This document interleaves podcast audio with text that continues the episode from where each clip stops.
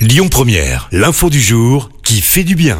Et direction Rennes ce matin avec une belle initiative pour les jeunes mamans. Elles peuvent désormais se rendre au cinéma avec leurs nourrissons.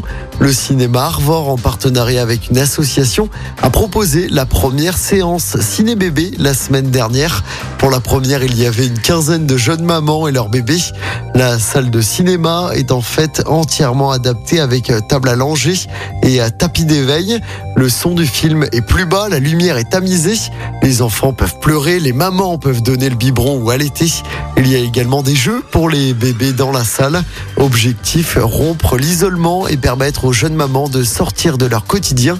Le ciné a prévu de proposer une séance par mois.